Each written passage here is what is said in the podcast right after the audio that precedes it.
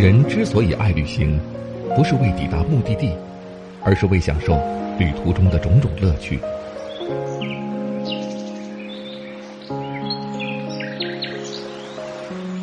如果问我旅行的意义是什么，我也不知道。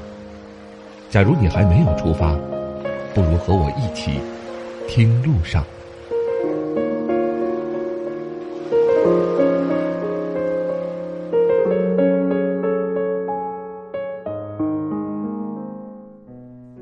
各位喜马拉雅的朋友们，大家好，欢迎来到巴老爷的声音世界，这里是听路上，我是巴超。在之前的听路上节目当中，我们分别给大家介绍了布达拉宫、大昭寺、八廓街等提到拉萨立刻就能够想到的景点。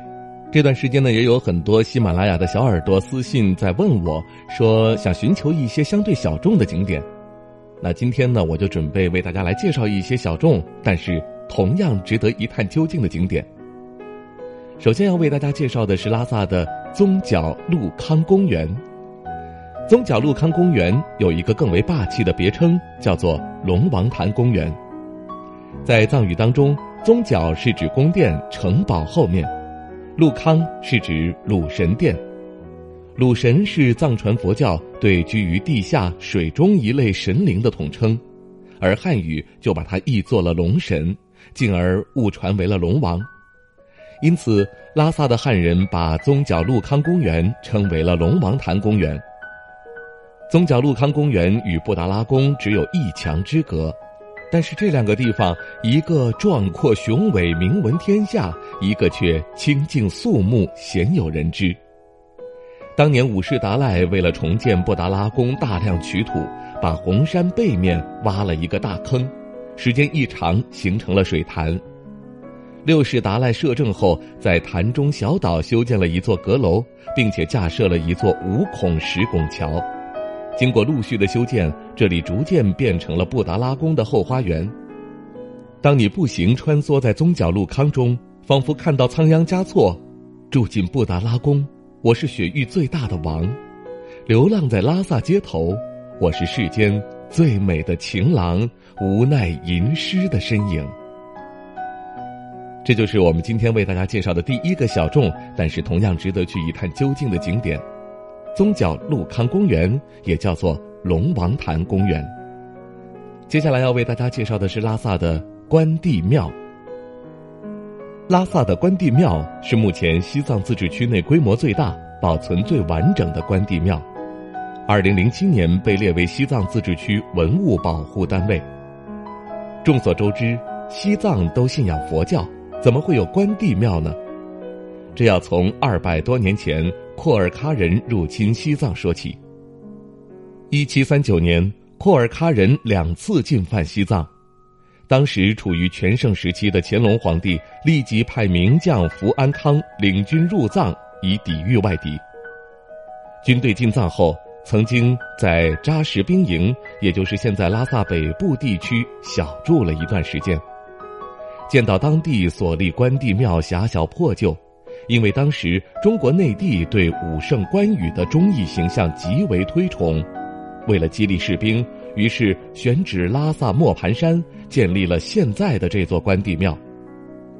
三个月后，清军凯旋之时，关帝庙也刚好竣工。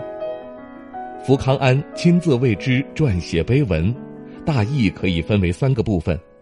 一是发兵御敌的起因、大致过程以及结果；二是为感谢关帝保佑，七战连捷；三是希望能够继续得到关帝保佑，确保西藏永世无虞。这就是拉萨关帝庙的由来。在今天节目当中为大家介绍的另外一个比较小众的景点，就是扎基寺。